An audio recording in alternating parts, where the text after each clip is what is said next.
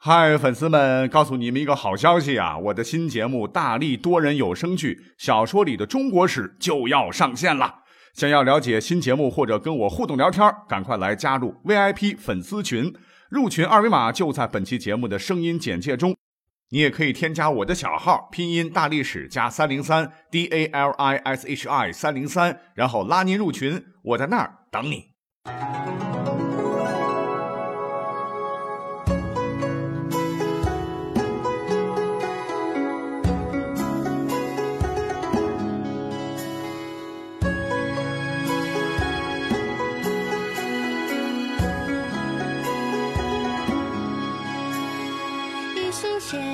昆仑，辞别小冬天。小桑村有多远？风吹南屏关。欢迎收听本期大历史特别节目。熟悉我们这个节目的朋友应该知道哈，我们的节目当中时不时的会穿插一些传统文化的内容。可是，在大家的固有印象当中，一说到传统文化啊，什么非物质文化遗产什么的啊，我们第一个反应那就是看书、听故事、听故事、看书啊。书的内容啊，都是无比艰辛呐啊！这故事听的都直按太阳穴啊，这手不停的在抠自己的头皮。所谓是学海无涯苦作舟啊啊！其实告诉各位，千万啊，在了解传统文化的时候，别被高大上的名字吓着。要了解传统文化，啊，体会传统文化，其实方式是很灵活的啊。比方说我啊，就特别喜欢传统文化当中的守望相助啊。喜欢传统文化当中的山水建筑啊，喜欢传统文化的诗词歌赋啊，不一而足啊。所谓是横看成岭侧成峰，远近高低各不同。不识庐山真面目，只缘身在此山中。那看山如此，其实告诉各位啊，感受传统文化也是如此啊。别看我刚才说的项目多，那除了看书苦读去了解传统文化的这种笨方法，哎，我倒觉得啊，可以根据传统文化演绎而来的。手游啊，各位都有手机吧？啊，方寸之间，在手指间滑动，我相信也一定能够带给你浓浓的国风底蕴。这是我的切身感受啊，因为我比较宅啊，工作闲暇的时候也会玩一玩。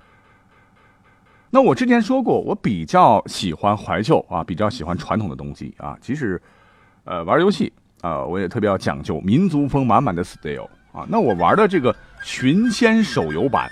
呃，真的是非常合我的胃口，无论是里面的花娇柳媚，哎，或者是豪迈大气，哎，或者是跌宕起伏的这种剧情设计，还是游戏当中的青砖灰瓦、雕梁画栋、小桥流水的浓郁山水画，还是通过游戏场景啊，让我们能够看到。从陶艺手工到刺绣作品，再到皮影戏、口技表演等等，甚至我们从中还能找到拜神祈福的这种中国特色民俗文化，哎，等等这些吧，都能让咱们玩家在游戏和现实的不断碰撞中，渐渐的对这种充满纯正中国味儿的画风是欲罢不能。哎，不过话说啊，这款手游真的蛮有趣啊。首先就我还是觉得这个人物造型蛮有个性啊。因为我可以根据啊自己中意的这个形象和角色进行选择，外表很搞笑，表情很丰富啊，所以寻仙手游，哎，我个人还是比较喜欢里边这个控火法师那样一个形象，哎，就是一个可爱的小童子，胖的好可爱哈，胖嘟嘟的啊，生气时也很可爱啊，然后大红肚兜啊，喜欢捣蛋和闯祸，呃，有点让像《西游记》里的这个红孩儿啊。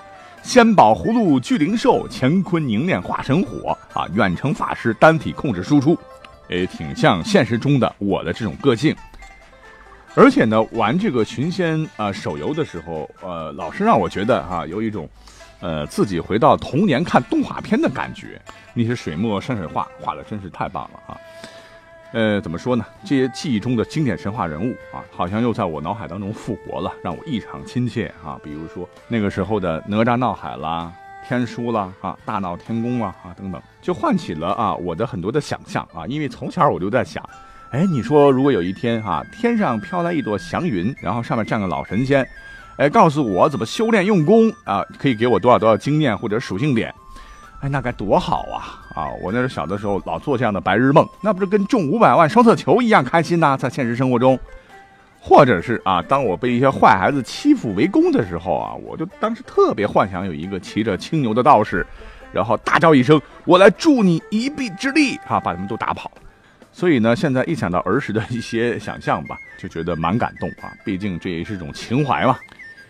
所以说，也不知道各位是不是呃从小啊跟我一样哈，有一种喜欢修仙的梦想啊，梦想自个儿有一天也能够脚踏七彩祥云，手持强力法宝，对峙众妖，尽显仙意豪情。啊，如果有的话，那咱们就同道中人了啊。我们不妨啊来进入。寻仙手游当中，一起来小桑村开始寻仙之路吧。那告诉大家哈，不论你选择了天君，还是里面和我一样喜欢控火，还是最终选择了掌电等六大职业中的任何一个职业，我们啊就注定跟禅教的十二金仙会结下不解之缘啊，从此走上与通天教势不两立、匡扶人间正道的抗争之路。啊，对，也就是说，我们在游戏世界的生活和学习工作。已经被深深的打上了禅教的烙印。啊，您不知道什么是禅教，啊，我们的敌人通天教也不知道是怎么回事哈，不要着急啊，听我慢慢给你说。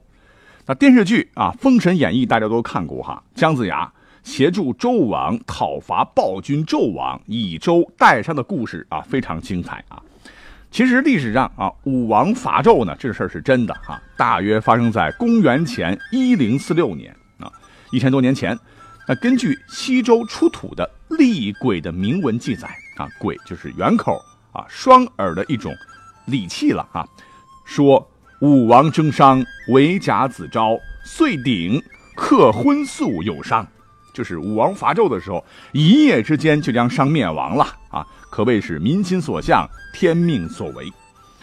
当然了，《封神演义》毕竟是神话小说嘛，你得写的故事曲折一些，离奇一些哈。其实呢，咱们游戏当中啊，仙侠鬼怪打斗啊，其实都融合了《封神演义》的很多很多的内容元素和影子。那其实表面上看啊，这个《封神演义》讲的是武王伐纣。其实熟悉这部剧的朋友都应该了解啊，其实《封神演义》里边主要说的啦，就是昆仑山元始天尊为代表的姜子牙等众弟子云集的禅教，与东海蓬莱岛为代表的通天教主一派斗智斗勇斗法宝啊，破阵斩将封神的故事。哎，你比方说啊，这个《封神演义》里边有很多法术的介绍啊，什么腾云驾雾啦、呼风唤雨啦、夹山超海啊。哎，这些仙法真的让我们从小就是浮想联翩。哎，其实告诉各位，大家不用羡慕啊，因为《封神演义》当中提到的大多数法术啊，在咱们这个寻仙手游当中，咱们都能学会。那你比方说勘察地形啊，要用到腾云驾雾；你要掌控雷电呢，你得利用八卦镜；你要释放其他法术呢，还可以召唤石敢当啊，甚至还能够御剑控火，绝对是帅歪歪啊，爽歪歪啊！那个特效做的真棒哎。那再往明里说吧，你别看。啊，商周的双方士兵那是一堆一堆一堆的啊，实际上在《封神演义》这本小说里边，打起仗来啊，攻城拔寨的，最终靠的还是两教啊，绝对少数的那些神仙，因为随便拎出来一个神仙啊，往人堆里一搁，哎，在冷兵器时代，绝对算得上是大规模杀伤性武器呀啊，这个法宝一出，法术一使，轰轰轰啊，人就像白菜萝卜一样，任人宰割。所谓是天网恢恢，疏而不漏啊，一物降一物啊，道高一尺，魔高一丈啊，最后还是禅教帮助周武王，最后剿灭了暴虐的商纣，一统天下。既然禅教啊是正义的一方哈，帮助周武王的，而通天教呢是助纣为虐的啊，他们妄想借助妖魔鬼怪邪教的势力，在人间传火，进而控制人类世界。然后以人间作为根据地，向地府啊、天庭啊之类的地点扩张，那你说我们能让他们的这个阴谋轻易得逞吗？绝对不行啊！我们肯定要选择站在正义光明的一方，替天行道，行侠仗义。在寻仙手游当中啊，多学仙术，早日成仙得道，和其他线上的小伙伴们一起斩妖除魔、打怪升级，一起吃豆豆啊！我想。凭着咱们各位道友奇葩的体质啊，只要积累一点经验，然后一路碾压过去，花点时间成为一代哈仗义之剑为苍生，被后人敬仰的仙侠，哎，不过就是早早晚晚的事儿。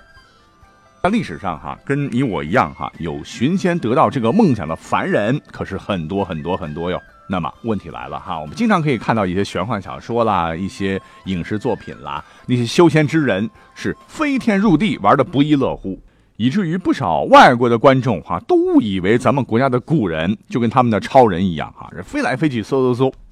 那不知道各位有没有想过哈，认真的想过啊，寻仙寻仙，什么是仙呢？它定义是什么呢？那咱们国家古代的祖先们，哎。真的有修成神仙的吗？啊，就真的会呼风唤雨、长生不老、御剑飞行吗？有这样的实力吗？那告诉大家啊，仙呢，就是中国古代神话中称有特殊能力可以长生不死的人。跟神相比呢，仙有这么一个特点啊，那就是仙是凡人可以修炼的，而神是天生的，也可以说。修仙呢，是古人们在生活中歪歪出来的最强大的一个屌丝逆袭的一种方式。那在历史上呢，确确实实有很多人呐，为了自己能够羽化成仙，然后长生不老啊，来修习修仙的法门。而且法门呢，无外乎啊，就是以下我讲到的这几种方法。第一种方法，也就是最便捷、最高效的成仙之路啊，莫过于在古代只有皇帝玩得起的所谓的。服食羽化升天的丹药，啊，就又称作炼丹术、仙丹术、金丹术、烧炼法啊等，啊，为了有别于后来的这种内丹法，哎，这种方式叫做外丹法。简单来说呢，就是用炉鼎烧炼金石啊，配制成药饵，以之为载体啊，用有朝无，把阴捉阳，做长生不死的金丹。其实我们现在科学来看的话，这哪里是金丹，这是夺命丹呐啊！那炼丹术在我国起源甚早了哈，根据考古发掘啊，约产生于上古时期。嗯，但是有没有成功的呢？啊，丹是炼成了，可是吃下去，嘿嘿，告诉各位啊，因为炼就的这个金丹当中含有铅汞等重金属啊，那吃进去又不能代谢出来，绝对是谁吃谁完蛋呢啊！而且呢，炼个丹要用成吨成吨的这个材料啊。花销呢，也绝对不是一般小老百姓能够承受得起的啊，都是上至皇帝，下至达官贵人他们玩的。所以历史上呢，上至唐太宗啊，下至我们都熟知的清朝雍正，据考证啊，都是吃了丹药然后中毒挂了的。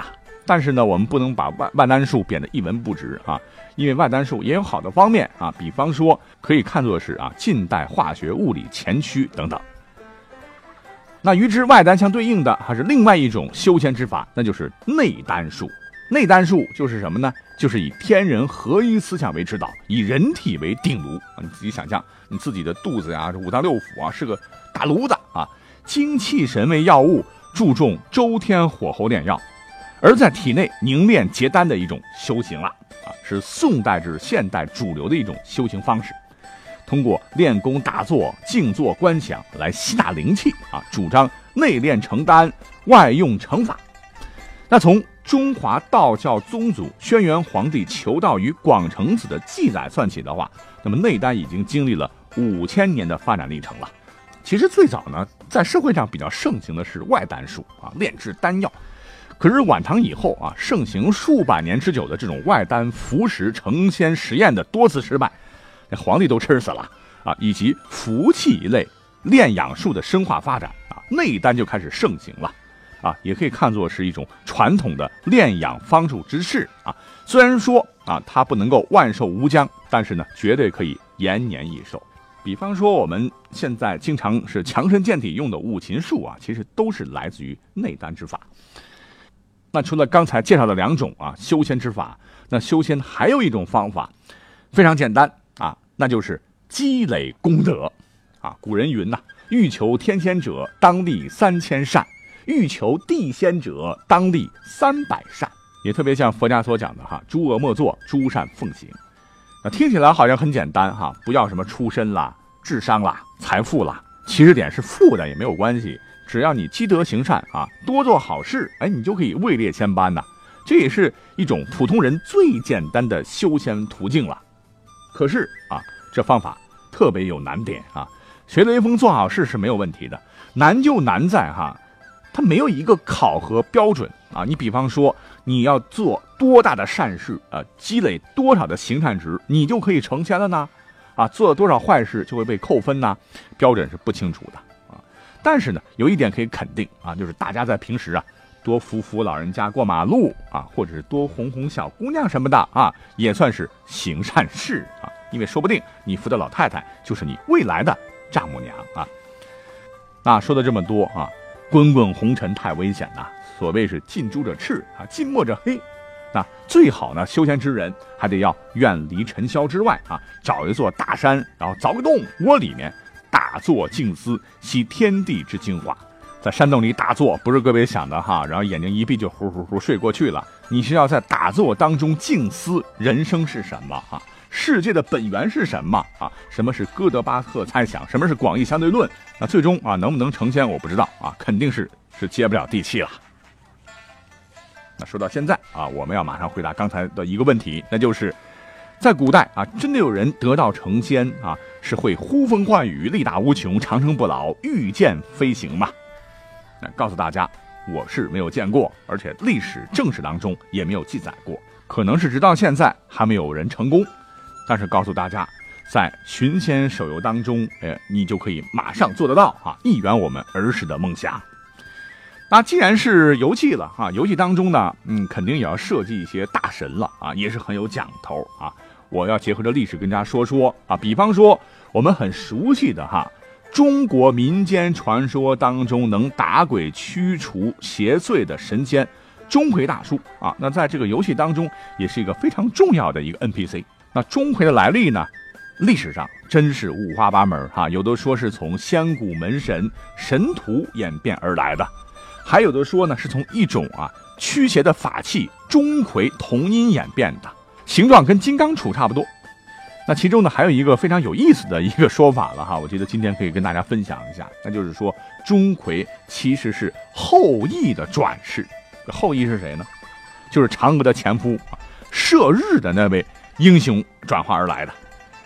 根据一本古书啊，《淮南子》记载啊，说当时射死天帝九个太阳啊，只留下一个挂在天上的后羿，最终呢是被徒弟叫庞蒙所害死的，因为庞蒙学射于羿，尽羿之道，思天下为羿圣己，于是杀羿。也就是说，他原本就是后羿的徒弟，可这个徒弟心术不正啊。因为自个儿早就学会了后羿的这些功夫了，可是只能做千年老二，因为前头还有他师傅后羿排第一。于是呢，这个庞蒙呢，有一天就拿这个弓箭射死了后羿。可是后羿呢，那也是一代神人啊，是死不瞑目啊，最终呢成了统领万鬼的宗部神啊，专门惩治魑魅魍魉啊，这也就是呃驱鬼钟馗的雏形了。后来呢，后羿可能觉得人间职责未尽啊，而转世了啊，就化身成了这个生铁面虬龙啊，相貌奇异、颜值负分的钟馗。刚才讲到的呢，并不是流传最广的有关钟馗大神的传说了哈，流传最广的还要当属啊《历代神仙通鉴》里面记载的啊，说钟馗系陕西中南人，少时即才华出众。唐武德年间，赴京城应试，却因相貌丑陋而落选，愤而撞死殿阶。帝闻之，赐以红冠袍安葬。到了天宝年间啊，相传唐明皇李隆基啊，在临潼骊山讲武后，偶患皮病，久治不愈。一晚梦见一相貌奇伟的大汉，捉住一只小鬼，剜出其眼球后，将其吃掉。大汉声称自己为殿试不中进士钟馗也。皇帝梦醒啊，即刻病愈，于是呢，命令当时的大画家吴道子将梦中钟馗捉鬼的情景做成一幅画，悬于宫中，以辟邪镇妖。哎，这就是钟馗打鬼镇宅的由来。哎，说到底啊，无论钟馗的故事如何啊，这钟馗啊，哎，都离不开相貌丑陋啊，却一身正气的这种形象了。而在寻仙手游当中，哎，各位道友将有机会和钟馗大神一起除魔卫道，保护乡里。那除了传统文化当中的钟馗啊，我觉得在这个游戏当中还有很多的 NPC 啊，等待你去认识啊，在这里就不能透露太多喽啊，亲自去下一个 APP 去试试吧。好了，我们讲了一位游戏当中的神仙，哎，我们再来讲两位有故事的 BOSS 啊，那就是可能在游戏当中你最先要推倒的狐媚娘和他的丑八怪情人，被可恶的通天教道人指使的胡四爷。原本呢，咱们出生的小仓村啊，是一个非常安静的小村庄啊。绿水青山啊，小桥流水人家，就是被狐媚娘这狐狸精，然后采阴补阳，霍霍的是不得安生啊！哈，采阴补阳啊，这个男人们可受苦了。那刚才讲到了哈，黄四爷他的情人又是谁呢？啊，也是一只得道的妖精，是黄鼠狼变的。因为在古代呢，科学不昌明哈，民间老百姓喜欢供奉五大家仙啊，又叫做五显财神啊，分别是指什么呢？狐仙就是狐狸，黄仙黄鼠狼，白仙刺猬，柳仙蛇和灰仙老鼠啊，简称是狐黄白柳灰。那民间认为呢，这五只啊是最具仙根的动物啊，属于一妖一仙的灵异。可是成仙得道之后呢，却难以彻底去除动物的凶性。比方说呢，哈。你供着他的话，一直得供着啊，要不然的话就得罪他们了啊，他们很容易翻脸，会搞事情啊。所以民间所说的啊，请神容易送神难啊，说的就是五大仙。那狐我们都清楚啊，在中国传统的文化当中，一直是一个亦正亦邪的故事啊和形象。根据唐代的小说集啊《朝野千载》说呀，说唐初以来，百姓多是狐。狐妖多变为美女，以勾引壮丁或少女。嗯，变美女勾引少女，难道是拉拉？啊，要说游戏中的这狐媚娘啊，很久很久以前呢，啊，也是一只清心寡欲的修仙狐狸啊。直到有一天呢，黄四爷是霸道的闯入了他的生活。总之吧，这个胡媚娘是爱上了啊黄四爷。嗯，可惜呢，不是两情相悦，比翼双飞啊。这黄四爷在现实生活当中啊，是个三妻四妾的风流种，所以胡媚娘呢，只能以情人的身份和黄四爷的交往啊，当小三儿啊。那为了争宠呢，她是堕入魔道啊，和心狠手辣、毫无怜悯之心、贪图美色的，甚至被家里人赶出家门的黄四爷啊，一起组成了一对跨物种的 CP 啊，一起来危害浙江宁海县地界的老百姓。那有妖媚作祟怎么办呢？勇敢的骚年们啊，赶紧抄起家伙去干他们吧！加入到纯正中国味，指尖寻仙原来，仗剑江湖为苍生啊！在寻仙手游中，勇敢的去创造属于自己的奇迹吧！前面我们讲述了很多传统文化的故事，也讲到了传统文化故事在新时代下与游戏之间的联系。如果您对游戏与文化的跨界合作话题感兴趣的话，可以在八月四号晚上七点半。搜索“寻仙手游”，进入官网可以观看“民间有高手，文化在寻仙”直播活动，看中国非遗传人与歌唱表演艺术家龚琳娜、相声戏曲演员李林、知名主持人朱桢如何以 “Yes or No” 的综艺感形式碰撞出新的火花。我们下期再会。